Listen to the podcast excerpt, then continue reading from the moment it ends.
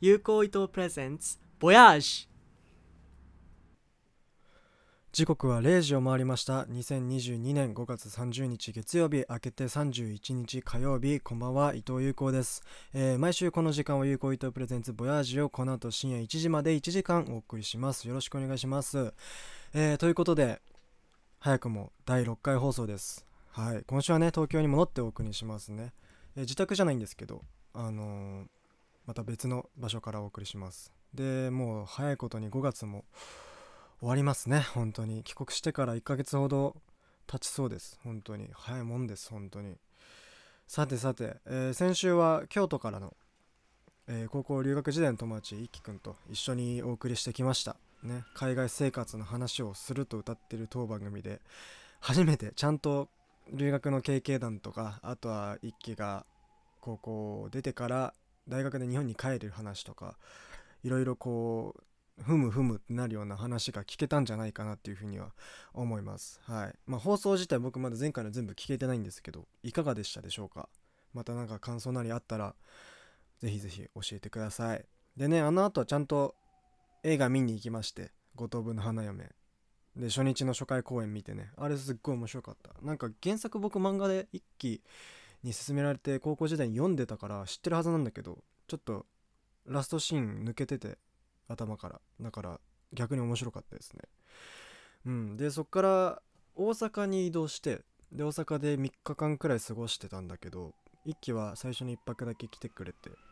で一緒に夜散歩したりとかほんとベタな道頓堀行ったりとかって感じですごいいい旅行になりました、えーそして今回はゲストが来ますうん時期で言ったら一輝くんより前に一番最初の、えっと、語学学校ブリスベンに行った時に出会った先輩と言いますか、えー僕は友達または戦友みたいに思ってます、えー森脇宗也さんが来ます、えー、宗也さんは僕の2つ上の今現在大学4年生、えー来年からは社会人なのかなみたいないうステージに立っている先輩から留学の話とか海外生活についてまた日本に帰ってきたから生活大学についてなどなど一緒にお聞きできたらと思っていますということでこの放送はブリスベンゴールドコーストに向けた 4EB ラジオ 98.1FM 4EB のホームページでは国内外問わずインターネットがあれば世界中どこでも聞くことができます 4EB ラジオ公式サイトでは放送終了後アーカイブも配信されますので聞き逃した方はぜひそちらでお聞きください番組インスタグラムでは生放送時代の配信アーカイブ放送後期をアップしていますぜひフォローしてください英語で有効糸プレゼンツボヤージュ出てくるはずです中身見ればねできると思うのでえーそしてこの番組では質問やリアクションメールを何でも募集しますメールアドレスはボヤジキャスト21 at gmail.com までお送りください配信プラットフォームなり、えーネットでの拡散活動などまだまだできてないのでね、広報範囲はたかが知れてますがいつでも何でも送ってくれたら読みますのでよろしくお願いしますはいということでねあの昨日なんとあの藤井風さんのライブツアーに行ってきたんですよでそれも曽谷さんと行って本当に素晴らしかってだからまたそんな話も後ほど瀬谷さんとしたいと思うのでぜひこの後もお聴きくださいそれでは、えー本日の1曲目お送りしましょう、えー水曜日のカンパネラです25日にね、配信リリースされた EP「ネオン」あれめちゃめちゃいいんですよあのみんなも聞いてみてくださいあのそこから今日かけたいと思うんだけどあのねこの8曲入りだったかなめちゃめちゃ本当に良くてそのボーカルが2代目の歌羽さんっていう人なんだけど1代目の駒井さんの雰囲気がこうなんかちょっとまとわりついてるような感じの EP あのとりあえずいいので聞いてみてください そして、えー、水管のライブもね当選したんですよ8月のワンマンめっちゃ嬉しい行ってきますはいそれじゃあおそらくこの EP の中でもまあ最も知られているとか聞かれていると思う楽曲をお聴きください水曜日のカンパネラバッキンガム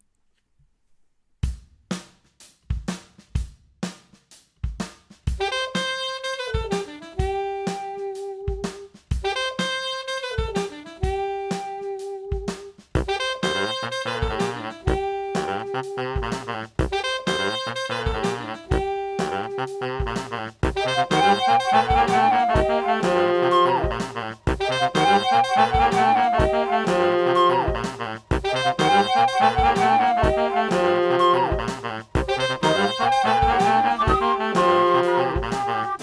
Yuko Ito presents Voyage.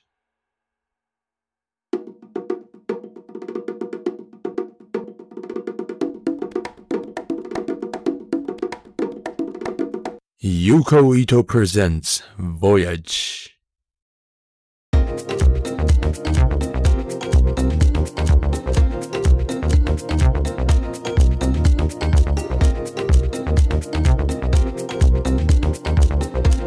ユ u コイト presents Voyage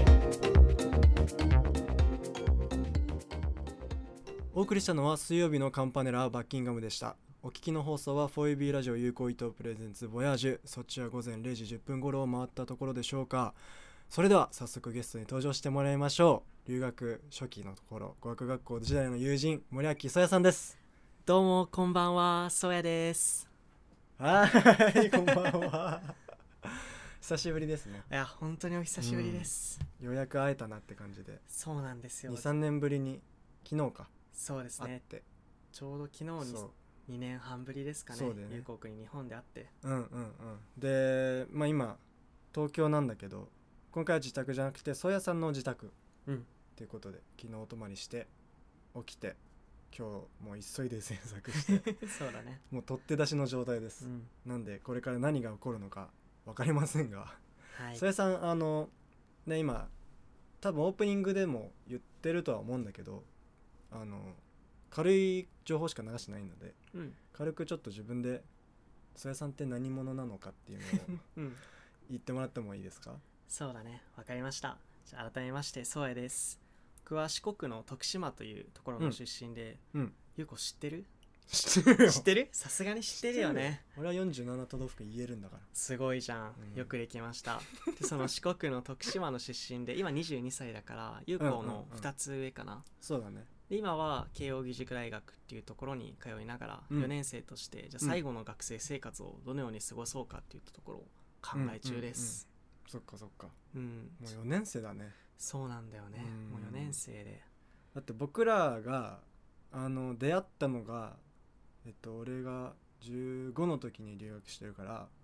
僕が15でそやさん17とかでしょうんそれでもう5年が経って本当だよねお互い22歳 と20歳になっちゃった本当だよよねなんかもう信じらんないよいや本当ねその感覚としてはなんかこれ僕自分の中学とかの小学校とかの友達とも言ってたんだけどう、んうんいもう自分が20歳ってことは、まあ、ある程度認識はしているがうんもう精神的っていうか自分の頭の中では本当ね16ぐらいでね止まって るそうなんだもうんうん うなんかもう感覚とかなんか言ったらさいろんな年齢のなんていうの成人したらそのなんていうのまあお酒とかも買えるようになるしうんうんその分責任もちゃんと来るわけじゃんそうだねその感覚がまだ全然ないのあそうなんだ、うんへえでもそっからもう出会った時から5年が経ってそうだよ今はお互い大人だよ、大人に慣れてんのかねね、不安だけどわねかんないけどさうんでもそういうところで、まあ、うん僕はいろんなところに行くのが好きで、いろんなことをやってみるのが好きで、うんうんうんそういったことをしながら今人生を送ってるかなっていったところかな、うんうんそうだねさやさんはもう出会った頃からすっごいなんだろう行動力のある人だなっていうのは思っててうんそうそう僕らの出会いからまずちょっと掘り下げていくとうんさっき言った通り留学で出会ってるんだけど僕が留学決めて中3の冬に出てうオんーストラリアへ行ってってんだけど、あのなんて言うんだろう制度上基本的には一旦語学学校を通んないと自分が行く予定のうんなんていうの現地校そうだね現地に校はだね入学できないシステムなのかなそうだね多分うん最初は3ヶ月ぐらいちゃんとそう語そうそうそ学う学校で勉強してで語学力高めないと普通のみんなが通うような学校には行かせてあげらんないよっていうところでそうそオーこスでト出会ラリっアたがね、うんそうそうそうあの1年が4学期制でうんまあ、言ったら 1, 1月から3月4月から6月みたいな感じのうん3ヶ月ずつなんだけど、その1学期を、まあ、ちゃんと語学学校で受けて、うんまあ、なんかその形式的な試験みたいなのがあるんだよあっねたねそのなんだっけあれサットみたいなトーすフルみたいなすごく簡単にしたそうそうそうそうそんなやつがあってのをやって、まあ、パスパスするっていうのはその合格すると自分の現地校に行けますよみたいなあそうなそうたの語学力は十分に立ちましたみたいな体の T のね、ねその語学学校っていうシステムを通んないといけないんだようん高校生の頃うは、んでそこで出会ってんの僕らはそうそうそうだからちょうど実は優子と僕今も5年経ってもずっと仲いいままではあるんだけど一緒の学校に通ったの実は23ヶ月しかそうなんだよないだけどなんか思い出的には半年ぐらいいた感本じな当のにねそそううだだよよねね密度って言ったらあれだけど、うんまあ確かにその留学初年度でさやさんもその時が初めてなわけじゃんそうだねだからお互いが何も知らない中で出会ってるからちょっと深いのかもしれないしうん懐に入りやすかったのかもわかんないけどうんうんね語学学校って僕らが行ってたのはこう現地校の中に付属してあるような語学学校だったんだよねうんうんなんとかステイトハイスクールのこう練習コースそうみたいなそうそうそうそういうやつだったね HSP っつってね、そう懐かしいうん、ハイスクールプレパレーションプリパレーションだねのプログラムがあってでもなんかこっちの国はあれだよね語学学校だけの学校とかもあるもんねあるねそうだからそういうところ行ってる人もいたりとかろ、うんそれはエージェントによって様々なのかわかんないけど、そう僕らは現地校の付属校で出会うんって、本当に偶然そこで出会ってそうその時には違うクラスだったから別にそうだね特段仲良かったわけでもないけど、うでもい、まあ、一応一緒のタイミングに来た日本人というそうところで、日本人が少なかったからね本当にいなかった本当にいなくだてからねまあもう一人タカっていう子がいてうんその3人でその時期はよく過ごしてたんだけどそうね、ねでまあ今も過ごしたりするんだけどさうんあのーそやさんはその語学学校の付属の学校にそのまま行ったじゃないそそれはもうそういう制度だったってことうもう僕の場合は本当にそういう風になっていてもうここを早く卒業して早く本当の、あの語学普通の人が通うようなところに行こうっていう風になってた、うんうんうんそうだよねで僕はもともと決まってたところがゴルフコースの学校だったから、うんまあ、とりあえずそれパスしてもう引っ越してみたいな感じだったんだけど、まあおあ互いのねうん あのーごめんね遮っちゃったけどいいよ大丈夫 あのそやさんさ17だから高 1? 高 2? 高2かな高2の時に留学してるわけじゃんうんそれはどうしてだったのなんかねこれすごいちょっと複雑なんだけど、うん学校のプログラムとかそういうのじゃなくてなんなんか政府の奨学金みたいなやつをもらっていったんだよねあそうなのそうそうそうーうんだからこう高校として何かそういう留学の制度があったわけじゃないから、うんうんこう留学するのは大丈夫だけど、まあうんなかなかこう学年をそのままうんうんこう落とさずに行くのは厳しいっていうところでうん休学しうんうて1年間遅らせてうんうんでその奨学金を使って高校に留学しちゃっていったところそれかなでも行きたかった理由があるってことですかそうだね、あそうん、結局なんで行った行ったんだろうっていうのは、うん今でも自分でも正直わからないところもあるんだけど、うんうんやっぱりこの徳島の環境から飛び出してみたいだとかうんするところが大きかったのかもね、なるほどねうんでそれをもう決めてすぐってこと決めてでも半年1年ぐらいは準備期間はあああなるっほどてねその間にこう全く海外に行ったこともなかったから、うんそれこうそんうんパスポートを取って、あそうそうそうそうそうへーでそっから頑張って準備して決めて、うんうんうんでオーストラリアに旅立ちましたとでそこで優子と出会ったといったとこそろうだよねなんかこう今さ振り返ってみるとさうんその3ヶ月行ってうんそやさんはその後9ヶ月その学校行ってうん1年だったじゃないうんそうだねまるまるでうんその1年はどうでしたあいや振り返ってみるとすっげえ楽しかったよ本当楽し本当に楽しかっうんうんた、でも楽しかったと同じぐらいやっぱり辛いこととか何もできないなって思ったこともいっぱいあってうんうんどっちが多かったんだろうね楽しかったことと辛かったことうんでもいや今一言目に楽しかったで出たもんねそっか、うんじゃあ楽しかったことが大きかったの大かなきやっかぱったんじゃないり全部新しい経験の中でそうだよさせてもらっうて、んうんうん本当に良かったなって今思,、うんうんうん思い返しても本当に思ってうる、んうんうんそうだねだからこうさやさん的には1年の留学があってうんその中でもう一回日本の高校に戻ってっていう感じなんだけどうん僕はそのまま高校行っうて、んそ卒業じゃないけどうん向こうで過ごしてたから、うんまたお互い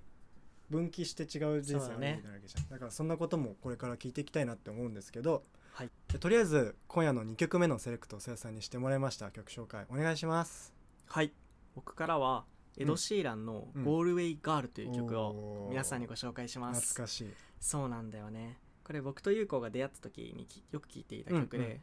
僕らさっきも言った通り2017年だね、うんちょうど同じタイミングでうオんーストラリアに来て、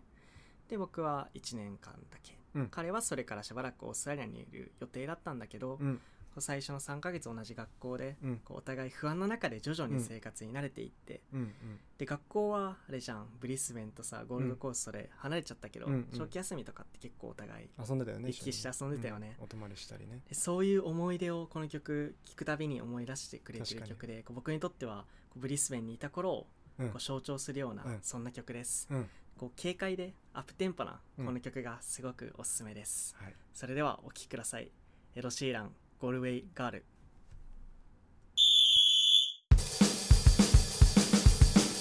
Yuko Ito presents Voyage. お送りしたのはエド・シーラン「ガーウェイ・ガー」でしたあー音楽ってあれだね風景を思い出させるよねそうだねやっぱり、うんその頃に聴いてた音楽ってその頃の景色を思い出すからなんか記憶のトリガーじゃないけどうん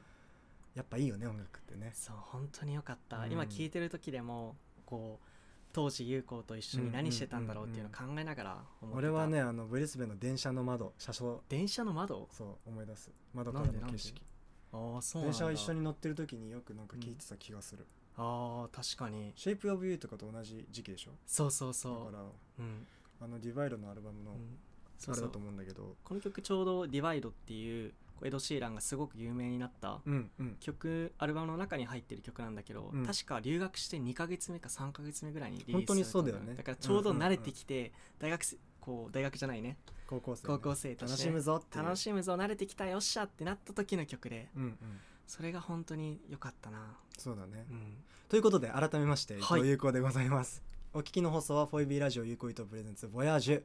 この番組では海外生活においての質問やリアクションメールを募集します、えーメールアドレスは voyagecast21.gmail.com までお送りくださいということでさてさてさて引き続 きゲストにそやさんに来てもらってます、うんお願いしますお願いしますということでねさっきのコーナーでは僕らが出会った話とか留学中の話うん聞いてきましたけどちょっとこれからは僕らが分岐した後の話お互いね語学学校時代終わって現地校行ったりとかうんもしくはさやさんはその現地校9ヶ月行って一回日本の高校に戻るわけじゃないそうだねでそれで高校に戻るんだけど1学年落とさなきゃいけなかったりするそうわけじゃんでそういうことと自分の心の折り合いみたいのはどうだったのいやーここ結構やっぱ難しくてさ、うんうんうん結構うちの高校って留学する人誰もいないからあ本当そうそうそう、ん誰一人としてそんな学年落としてるやつなんていないんだようんね、うんだからいきなりん他の学生からしてみたらうんうんうんいきなり先輩が落ちてきたそんな状況だったそうだよ、よねなんかその形だけ見るとさうん、なんかやらかしたのかなぐらいの確かに確かにそれかうん成績不振なのかなみたいな感じになっちゃうけどさ、まあ、ちゃんと向こうでも成績取ってたわけだしうんなんかそのなんだろう個人的には留学をしたりとか海外で生活する上でうん人もの人の目を気にしない心みたいのは100%ではないにしろ少しずつ養われてはいたのねうんうんなんだけどそうねわかる日本はなんだろうその目がまだ強い国だからうんそ高う校とか学生ってむしろもっとこのなんだろう周り見てうんその人がどう思ってるかとかを考えずにうん行動したり言動を起こしたりする人が、まあやっぱ大多数を占めると思うからそうだねうんそういった中でどうだったのいやーやっぱり実最際初結構思ったのは、うん帰国してこれまでは普通だったことが全然普通じゃないなとは思ったかなというのもーそうそう結構なんというのかなみんな授業中とかずっと静かにしてて、うんうんもう先生しか話さないみたいな感じだけど、うんうんオーストラリアって全然違うじゃん、うんうんうんそういうところでこう話したいなってなんでみんなここで手挙げないんだろうとかななんでるほど話さないんだろうそれうんうんうん本当に思ってでもそれって別に留学前は気づいてもなかったことだ確かからに当たり前だったもんねうん本そ当れにに比較対象が生まれたことでうんそれの異常さに気づくじゃないけどそうだねまずそれがいい悪いに関わらずねうんだけどなんか確かにそれはあるかもしれないね,、そうそうそうなんかまあうんね自分の言いたいことを言う欲とうん周りにどう思われるかの不安でそっちが勝っちゃうんだろうねそうだと思うねなんかオーストラリアに来たらそういうところって結構やっぱなくなっちゃうところがあって、まあ、1年間だだけっていうのもあったのかもしれないけれど、とりあえず何でも伝えようっていうのを意識してたから、そのノリでいくとやっぱり浮いちゃったところは最初あったのかあな本当そうーんうかなまあ確かに周りの子たちが全員もっと後輩ちゃんたちだもんねそうそうそうそう、だから結局さやっぱりこう日本語ってすごい敬語とかさそういうのあるじゃん,、うんうんうん上下関係すごいじゃん,、うううだからみんな結構困ってたよ最初どうやって話しかければいいんだろうってあーこの人にそう何言ったらいいんだろそうそう本当にそんな感じでう確かに関わり方は分かんないよねわかんないと思うよ、うんだってさこれ1年前までは後輩だったあるいは先輩だった関係がさ、うんうん一気に同級生だようん結確かに確か構になくないそんなの行事とかもあるわけでしょそうそうそう、ね今まで関わってきた人がさ、うんうんいきなり同学年って言われてもうんうんうんこの人は宗谷なのか宗谷さんなのかああなるにほど、なね、るじゃんこう慣れ慣れしく言っていいんだかそどうなんだかっていうでもどうなの慣れ慣れしく来てもらった方が楽ういやもう本当に慣れ慣れしく来てくれってずっと言ってたし思ったけど、うんうんやっぱりなかなかそういう風にしてくれる人は少なくて最初は敬語の方が多かったかな、まあそうなるよね気まずいよ気まずいな、うんそれを経てさうんちゃんとまあ卒業までこぎつけるわけじゃないそう卒業する頃はどうだった卒業する頃はもう全然そういうのなくなっててのうんもうみんな普通にフランクにそう全然フランクにこれまでの普通の友達になれたのかなって思うなでるも結構やっぱさ高校ってクラスメート40人いて関わんない人とかもいるじゃん、うんうんうんうん女子とかね、うんうんうんその人はもう最後まですごいビクビクしてたという か本当にねすっ先輩がごい気まずそうだったああそそうなんかね難しいよねそこはねう、うん、なんやぱかりどねっちかが心を開くだけじゃダメだもんねそうお互い開かないと、うんそこって難しいから交通行になっちゃうもんそう関係性って本当に難しいんだなって難いうしいのをね学んだ、確かにでも優子と僕ってそういえば何歳差だっけ2つですあれ2つですですよねそうですよですよねはい正解です、はいそうねこいでつそうやさあのおっと そうこここは2学年違うけ どもう完全にフラットで、 完全にフラットです、すごいもうはい仲いい先輩とか後輩とかそういうんじゃなくてただただ友達で通じ合ってるみたいな、うんそういった関係です年とか関係ねえからいやーちょっとうざいなーそういうのよくないよそれを俺が言っちゃいけないんだよねそうそうそう、うん上の立場がね、うんうん僕から言わしてもらいます、そうだねうん、でそっからさあのまあ高2高3やってその間に進学するために受験勉強とかする、そうしたしたそうで僕はさ高校だで受験とかなかったわけ大うん学そのままオーストラリアに行く場合って、うん多分僕の州もしくは多分結構ほぼ全ての州でうんそうなんだけど高校時代の成績とかプラス高校最後にある全国試験みたいなやつえをー受そうけなてんだそこでこう統計のスコアが出るのね自分うのん100分のいくつみたへいなえだからそれをもとにこの学校に志願するには何点以上持ってってくださいみたいなのがあるからうんそれで志願して合格するかしないかみたいなのがメールで来るんだけどうんうんうん日本は受験があるじゃないそう一つ一つの大学で受けなきゃいけないからねそれさん頑張ってたね頑張ってたのかな当時はねうん当時は頑張ってました、なあだってね今結局東京にいるわけですから、そうね徳島から東京へはるばるやってきはたるわけじゃなばいるやっですかてきて田舎慶か応ら義塾ありがとうございますあーどうでした受験勉強のシーズン 受験勉強のシーズンは結構やっぱりこう心が削られたかなっていうのはあるかな当そどうのどのようにそうだ何ねに対してというのもこう実際にオーストラリアから帰ってきた時が2年生がもうすぐ終わるかなって言ったところで、うんもうすぐ3年生だったんだよね、うんうんだからもう帰国した瞬間にもうみんな受験を見据えて勉強しているっていうところだからそれもあんだろうねこう関わりをあなんだろうそこの時点で新たに作るのもうん向こうからしたらもしかしたらなんか今からさやさんっていう人と付き合ってっうん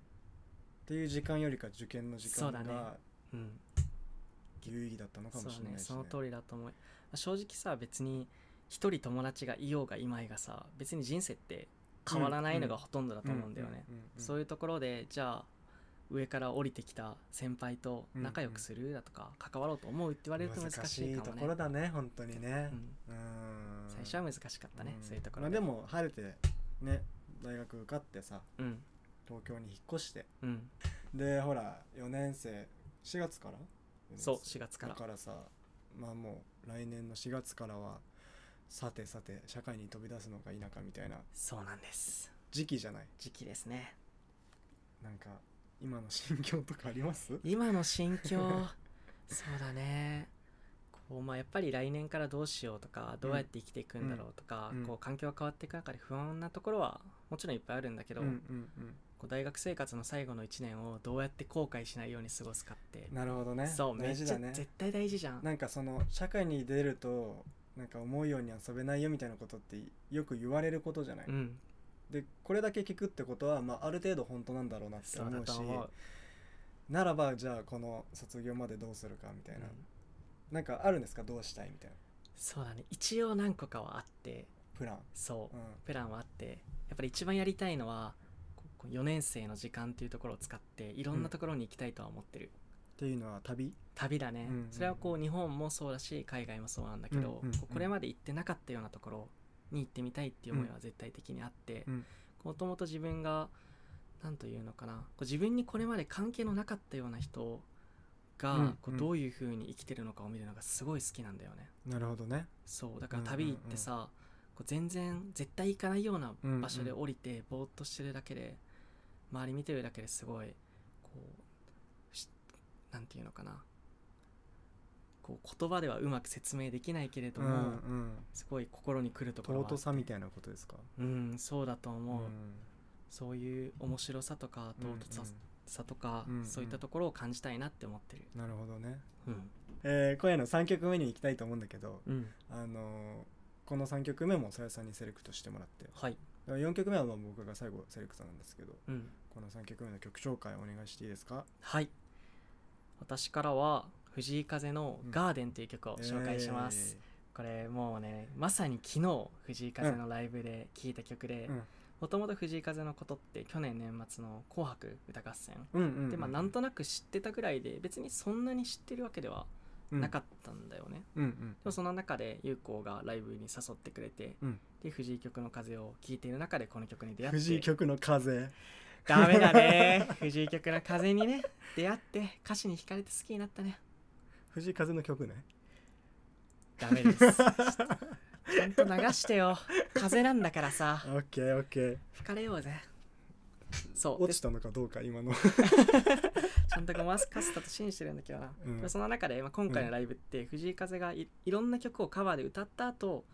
この「ガーデン」という曲をうん自身の曲の1曲目としてそうだね歌ったうんだよね、んでさっきまでさ音源で聴いたてたこの曲を目の前で歌ってることに感動して、うんうんうんですごい記憶に残ったかな、それは良かったなそうなんだよ本当に、うん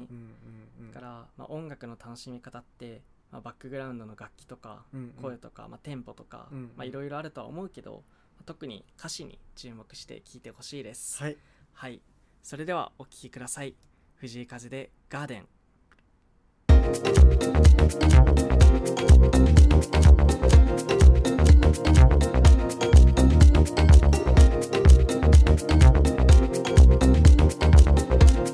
Yuko Ito presents Voyage.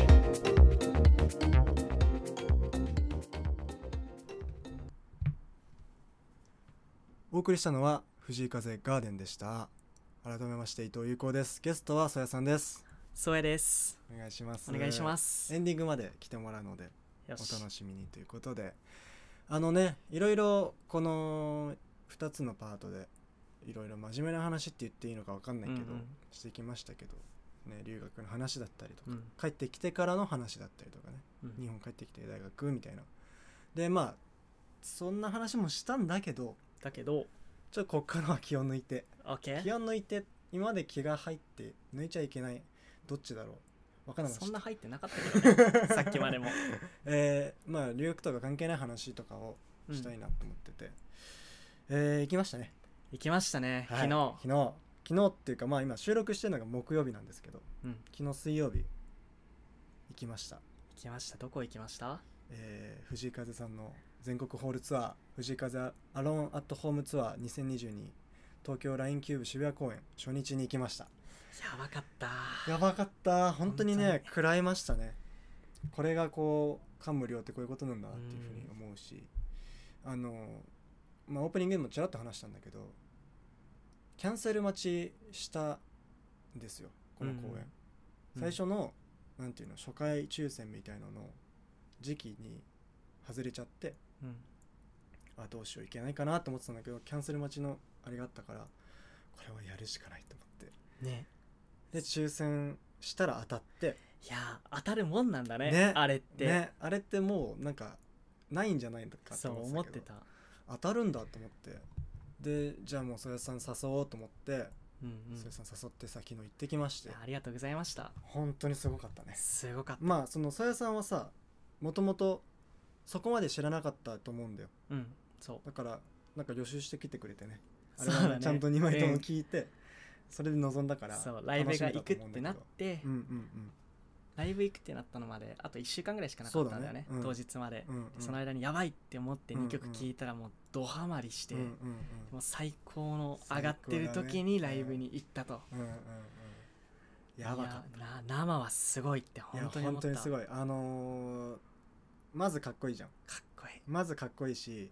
まあ、僕らは3階のこう左端のサイドの席だったんだけど、逆に見やすかったっていうかねそうそうそう、同席っぽかったうよねん、目の前誰もいないからさそうそうそう端っこだからこそなんかオペラ座とかでいうなんか VIP のそうそういるそよううなねそういうところだスったパイ映画とかでありそうな、うん狙ってるところだねそうそうそうそうでそこから見ててさもう口から音源じゃ本当にそうだった 本当にびっくりしたんやばいじゃんうん、でさもうかっこいいなとか思いながらうん、最初こう公演始まってあれミニギターっていうのかウクレレなんかちょっと遠くて分かんなかったんだけど、うん最初そこから始まってまあ瀬戸に全部は言っちゃいけないかなって思うから言わないけどおまだツアーやってるからさ、うんうんネタバレになっちゃうから言わないけど、そうねでそこからカバーで始まってポストマローンとか歌ったりねしてさっきさやさん言ったように最初の藤井風オリジナルソングは「ガーデン」から始まるんですようんでそっからまあいろいろやってさで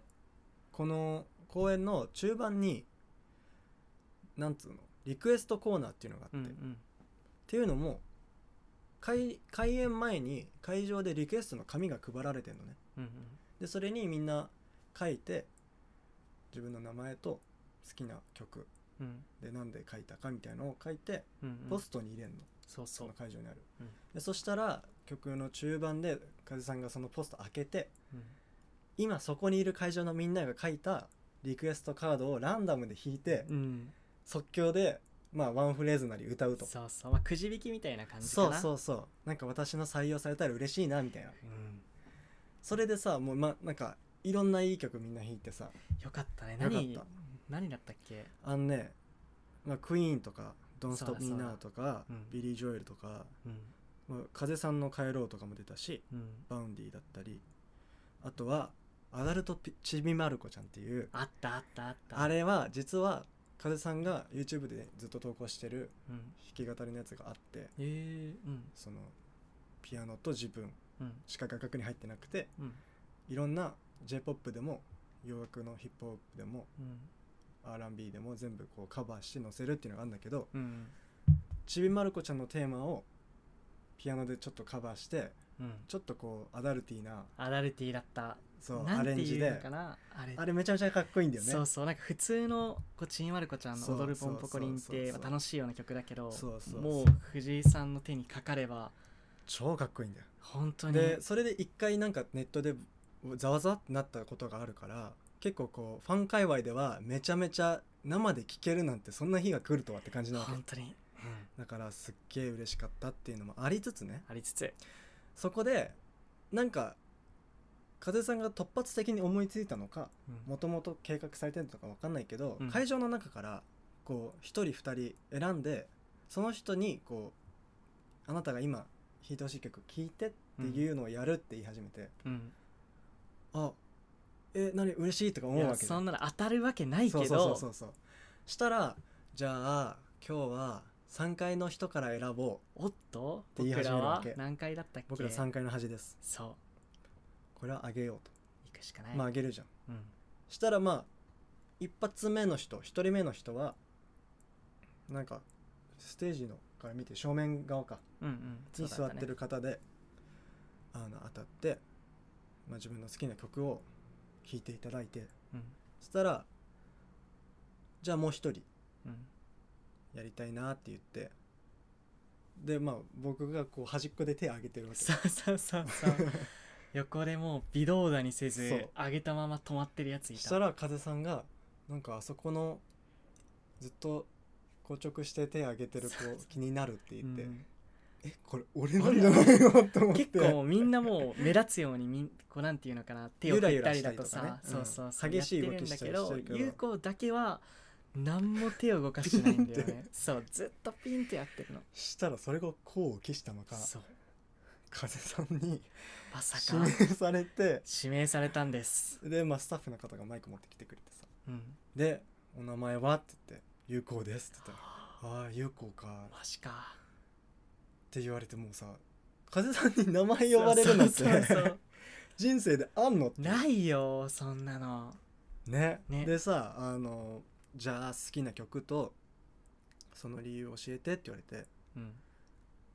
まあもう自分の中で決まってたんですよ、お決まってたんだ、うん好もう源さんの「地獄でなぜ悪い」きだね好き優子はてかまあここのオープニングテーマのも使ってるんだ確けかどにそうじゃんそうじゃんそうだからそれをお願いしますって言ったらうん多分源さんファンであろう方々がうんちょっとだけざわざわっうんおおおおてな来 ったんて、だねまあでもいい曲だからうん絶対に外さないだろうなと思ってうん行って、まあサビとかは知ってるけどちょっとわからんから聞くわっつってそう言ってたねステー加ジ藤さ上んであれは何だろうでも携帯で調べてさうん音源聞いてでサビとか聞いてあーうん多分これちょっとむずいけどできるかもしれんとかって言えっーて、言ってたでやってくれたんだよねそうなんですありえなくないですかもう皆さんあの今もまだ夢かなと思ってるもんまだ思って るもう一日経つけどねだってへー風さんの口から地獄でなぜあり出んだよそうだよ弾いてもらってさありえないよ、だって言ったらその時間は変な話よ、うん僕と風さんが会話してるだけの時間だからね そうだね確かにねでそれを優子と風さんの話をもう何千人が聞いてる弾みいたいなてで僕のリクエストきょしした曲を弾いてくれてるっていう、そうそうそうというわけでそやさん、はいここでちょっとトークパートとしては最後なんで、まあエンディングもありますが、うんうんちょっと最後にここでまあラジオ聞いてくれてるリスナーのみんなに留学を考えている方がまあ聞いてくれると信じてうんあの留学をすることについてもしくはなんかこう目的を持って普段自分の生活してる範囲内から飛び出して違うところで生活するみたいなことについてなんかそやさんなりに思うことってありますかそうだね個人的にはやっぱりそういう飛び出すことってすっごい重要なんじゃないかなっていうふうにはまず思ってる、うんうん実際に、まあ、自分の場合も徳島からうんブリスベンに行ったりだとか、うんあるいは徳島から東京に拠点を移したりしてるけど、そうやっていつものこれまで自分が生きてこなかったような場所でうん過ごすのってやっぱり新しい経験がすごいあるのかなっていうふうには思ってて、それがいいいと思うな、うんそうだね確かに飛び出すことは重要っていうのはまあ俺も身を染みて感じてるしそうだね優子もそうだしね、まあもちろんさそうやってやることがすごい自分にとって辛いことだったりだとか、苦しいこともやっぱり増えちゃうのは増えちゃうもちとろんは思うでもそれがあってもこう乗り越えていけたら、うんうんその先にはすごく嬉しいことがいっぱいあるし、うんうんうんだから自分としてはやっぱうりん飛び出していってほしいなってそうだね思いますね,、ありがとうございましたありがとうございますということでえっ、とここで最後の一曲に参りたいと思いますはいはいということで最後は、えーさっきお話ししましたねお話ししましたねもう満場一致で星野源地獄でなぜあれかけるんだけ どはい、 あのそうあのここの番組のオープニングテーマでも使ってますけど僕がイントロ聞いて音楽ってこんなのがあるんだっていうう、んなんだろうもう衝撃衝ド撃ーンってこう食らったっていう曲でうん僕が音楽に興味を持つきっかけになった曲でございます、はいお聴きください星野源地獄でなぜ悪い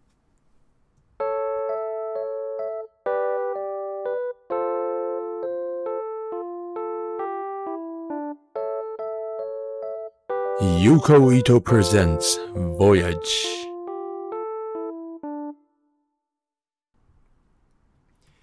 おお送りしたのは星野源地獄でなぜ悪いでしたオーストラリアはブリスベンカンガルーポイントからお届けしています 4EB ラジオ有効糸プレゼンツボヤージそろそろお別れの時間が近づいてまいりましたまずはジャパンウェブの紹介とご案内をしたいと思います 4EB は政府のサポートを受けて50カ国以上の言語で放送しているクイーンズランドのコミュニティラジオ局ですブリスベンはカンガルーポイントで活動しています今お聞きいただいているアナログ放送の 4EB ジャパンウェイブ 98.1FM は毎週火曜午後6時からの60分と今この番組の時間月曜日から火曜日に日付が変わる深夜0時からの60分番組となっておりますデジタル放送の 4EB ジャパンウェイブグローバルデジタルは金曜午後9時から10時そんなオーストラリアで放送している日本語放送ジャパンウェイブのメンバーは全員ボランティアですただいま一緒にラジオの番組作りに取り組んでくださるボランティアメンバーを募集中ですブロードキャスターミキサー操作では番組の生放送および収録を行いますまた裏方の仕事としてブリスベンを中心とした地元の情報や日本の情報のリサーチそして原稿作成などを行いますご興味お問い合わせは 4EB ジャパンウェイブ公式 Facebook もしくは 4EB ジャパン at gmail.com までこの番組は海外生活においての質問や生放送を聞いてのリアクションメールを募集しますメールアドレスは voyagecast21.gmail.com までお送りください、えー放送後期など投稿している番組インスタグラムのフォローもお願いしますアカウントは英語で伊藤ゆ有効伊藤プレゼンツボヤージで出てくるはずです、えーできるだけね早く Spotify などにも上げれるようにしますのでまだね設定とかが終わってないのでしばしばお待ちくださいはいということでエンディングでございますはいようやく来ました来ましたねはい、あのちょっとね今この間ここの最後の文言5回目ぐらいです、撮ってんの言っちゃダメだってそ れ一回なんだからあ一の発撮ねり全然カミカミになっちゃってなんかしないけどねね変なゾーン入っちゃったんでね二人とも読み上げてるだけなのにそうそうそう絶そう対噛むんだよということでそやさんあのどうでした初ラジオですか初で初ラすジオどうでしたいやー意外と緊張しましたこういうあの本当にうんあそだって横別に有効だからさみんなし知ってるだけじゃんでうも、うんやっぱ違うねいつもとはまあそっかうん全然違ったわ楽しめましたかいやすごい面白かった、うんうんうんうんうんまあそんな感じでねそやさんにいろんな話聞いてきましたよはいあのもう一個質問しちゃおうかなお質問何逆にさうん、今オーストラリアで聞いてくれてる人たちもいるのよ。あーてかそまっあかオーストラリアがメインのキーステーシそョうンだだよかねらっうんていう中で日本に行こうかなとか日本の学校に入ろうかなって思ってる人も少なからずいるかと思うんうんってて、うんそこに対してはなんかさやさんから見えるうんアドバイスっていうかなんかありますか見解そうだね、まあ、僕はオーストラリアから日本に来たというわけじゃないけど、うんまあ、どこか別の環境に行くっていうところだと結構うん一緒かなっていうのは思ってるんだようんうんうんね。だからやっぱりこうどこか新しい場所に行くっていうところはこううん自分自身を見つめ直すことなのかなっていうふうにうんうんうん思っていてこうこれまでの自分を見つめ直してじゃあ本当の自分って何なんだろうっていうのを考えつつうん新しい環境を楽しんでみるのがいいんじゃないかなと思います。ありがとうございますこちらこそです。はいということで来週はようやく自宅に戻ってノーマルな放送ができるんじゃないかなというふうに思うので、えー来週もぜひお聞きください今夜もお聞きいただきありがとうございましたありがとうございいました。はい今週もね飾らずありのままでいきたいと思います、はいおやすみなさいまた来週はいということでということではいはい。あのー放送終わりましてはい。収録か収録だね。はい「ゆこいとプレゼンツボヤージアフタートーク」ですはい。第6回アフタートークゲストの曽谷さんに引き続き来ていただいてそうです。どうでしたかいやー、初ラジオ本当に緊張しました。しましたねうん。うんなんかなんつうんだろうもちろん初めてだしさうん。あの慣れてないっていうのもわかるけどうん。それでも結構ああれだよね聞かれたことに対しての簡潔な答えがすごく上手だなと思いましたよ、おー、本当、うんやったーありがとう。うん、そんなことないと思ってたけど ね。なかなか、すごい、やっぱり緊張しちゃったらさ、なかなか人ってそう言いたいこと言えないじゃん。わかるそれになってた。わかるだから俺もそれで言うとあのだから放送で言ったんだけど藤井風さんと俺喋ったのねそう。すごい、すごいことです。ん名前呼ばれたりとか、うん。目合わせて喋ったわけうんだ。からそれのなんかじもうちょっと伝えたい言葉ふさわしい言葉があったはずなんだけどうん。こう基本的にファーストテイクで出してるんでうん。その場で出てこなかったからちょっとそこは悔しさもありますああそうだよねうん結局1回限りってやっぱりすごい難しいんとは思うこう収録だから強みとしてパッケージできるっていうのもあるけどやっぱり聞いてくれる人はその放送時間を生で聞くわけじゃないですかってそうだね言ったら僕もできるだけ生でやった方がいいんじゃないかっていう勝手なうん推測なんだけどでもその分ミスも全部流れちゃそうだからまあ生感はあるかもしれないけどううんじゃあ生でやった方がいいのか収録をもっとパッケージ化したらいいのかっていうのは葛藤なんだけどね難しいバランスだようねんそこは、うん難しいうん、どっちが大事なのどうだろうねだからでも収録でパッケージパッケージするのでやってるとテレビには勝てないじゃないそっかそうだねだけど生のラジオだと生のテレビよりか内側の本音が出たりとかするわけじゃうんんだからそこは難しいよね一度きりの良さをどう使うかっていうとこかその刹那を流すのか隠してより高いクオリティで出すのかっていうのは難しいね難しいっすそこトレードオフだねう、んそんな感じだよ本当にうんうん、いやーにしてもすごくないあの運の良さ本当にすごかった 本当に 本当にあんなことあるんだね人生でうんびっくりしたな、しかも大好きな曲歌ってくれてさうん、なんかしちゃいけないの分かってるけど盗聴すればよかったと思う そうだね確かに、録音か、うん、録音だねう、んでもう藤井風さんが星野源の「地獄ってなぜ悪いよ」うん歌う機会は多分ないもんなねいね出さないもん絶う対、ん、本当にあの瞬間にいた人しか聞けなかったうん、だからちょっとだけツイッターあったもんねあったあった出てたね出てた、結あ構調べて風さねん地獄でヌズル歌ったのうんみたいな曲線やばいみたいなそうそうなんかそれで優子のこと褒めてくれてた うなんかよくその曲リスリクエストしてくれた ってみんな言ってた本当だよねああいうの見たら嬉しいねなんかあれめっちゃ嬉しいよね、ううなんかそのアーティストとかがさなんつうのエゴエゴサーチエゴサーエチゴサする理由が分かった なんかディスられてなかった大丈夫大丈夫みんな褒めてくれてた、うよんっしゃだったらよかったちょっと今 YouTube とかに載ってるわけないけど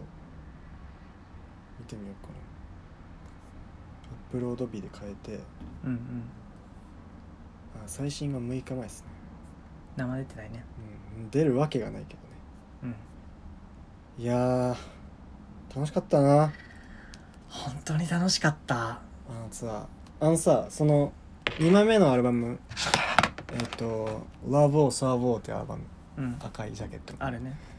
をもう僕 CD 買ったんだけどそこになんかねスタジアムライブの先行チケットなんていうの抽選券みたいえなのが入ってたの、ー、そんなんだだからこのツアーとは別にスタジアムライブがあるってことなんですもよう一回じゃあ可能性があるのそうそうそう行くしかないそう、うん、まあ当たるか分からんけどね今回はあーそっかそっか、うん、だけどもう抽選始まったのか分かんないちょっと12週間家に帰ってな いからちょ今日家帰って確認するけど日本に帰ってこいつは家に帰ってま せん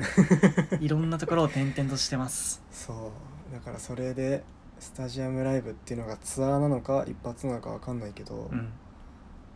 スタジアムだとほらフルバンド構えてやる可能性が高いからうん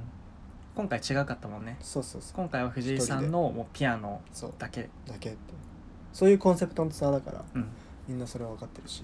それだからこその良さがバリバリに出てた からバリッバリで した。バリッバリに出てた。本当にすごかった。もう恋しちゃうよね本当にねえ、わかる。落とされちゃう好きだもんもう好きだもん。お好きでしょ大好き。ねもう二人して、もう力抜けてます。うんもう終わった後も、なんていうのかな。放心状態だったようね。んなんか燃え尽きうん。聞いてるだけなのにね。そうそうやってないんだよこっちは、そう、ね、何もやってない。ただわーいってなってそうそうるだけそうそう。それぐらいこうなんていうのかなアーティストの人ってやっぱりパワーがあるんだなっていうのを思ったいやそれは感じたその演者として板の上に立ってうんうん観客を何熱狂させるみたいな感動させるみたいなって一人間のまあ言ったら同じ人間のうん僕じゃ無理だとか思っちゃうよね今はねまだできないうん有効にはうんでも藤井さんって確か24とか25とかだよ、うんうんだから4年後だよ有効4年後そうだね何千人も熱狂させられるようになりたいねラジオかなそれはラジオだったりわからないけどどうなるのかは媒体は分からないけど有効はそうまあどこかでラジオだけじゃないので僕もやってるのうんうん音楽もちょっとずつ学んではきてるしうん確かにこの番組で自分のやつかけてもいいよねそうじゃん弾き語りとかさ確かにすればいいじゃん、うん、弾き語り俺してたんだよあしてたのそえう、ー、これじゃないんだけど同じ曲のその歌謡の放送 4EB のそうそうそう別そう番組でで5回ぐらい弾き語りあしたそんなにやってたんだオーストラリアにいた頃か生放送でううんん反響とかはなんかちらほらあったん だいやいいじゃん、そういうとこから始まってくんだよ、うんううんん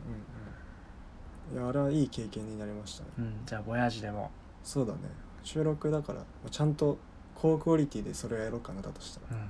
うん、いいあじゃのん、時は生放送だったからうん、生でマイクこう1個垂らしてうどんっちもってやってやってたけど、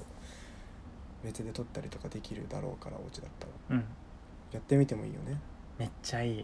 聞きたいもんそれやって よやりやります、うんやよしやりま楽すしみにしてきますね俺はなんか喋ろうと思ったんだよなななんだったかなこうやって忘れちゃうよね 本当に話したいことってその時に話さないとすぐに忘れちゃうから、でもやっぱりあの風さん風さんがさ「嘘で何が悪いか」って言ってんだよそんなことあーもうもうか墓場まで持ってく記憶だよこれは本当に持ってくでも風さんさうん最後の最後のさうん覚えてる終わり方みんなちょっと忘れてたのああ終わり方を旅路ねそうそうそう、んんそうだね旅路の歌詞でねそうそううん愛したり忘れたりいろいろあるけどっていうのを愛したりじゃ逆になっちゃうんだよね毎そ回うそうそう忘れたりあ忘ああなんじゃこれえちょっと一あ回れ引き直すねそうそうそうそうそうそうそう最後の一曲ですそってれ言をってるのにあの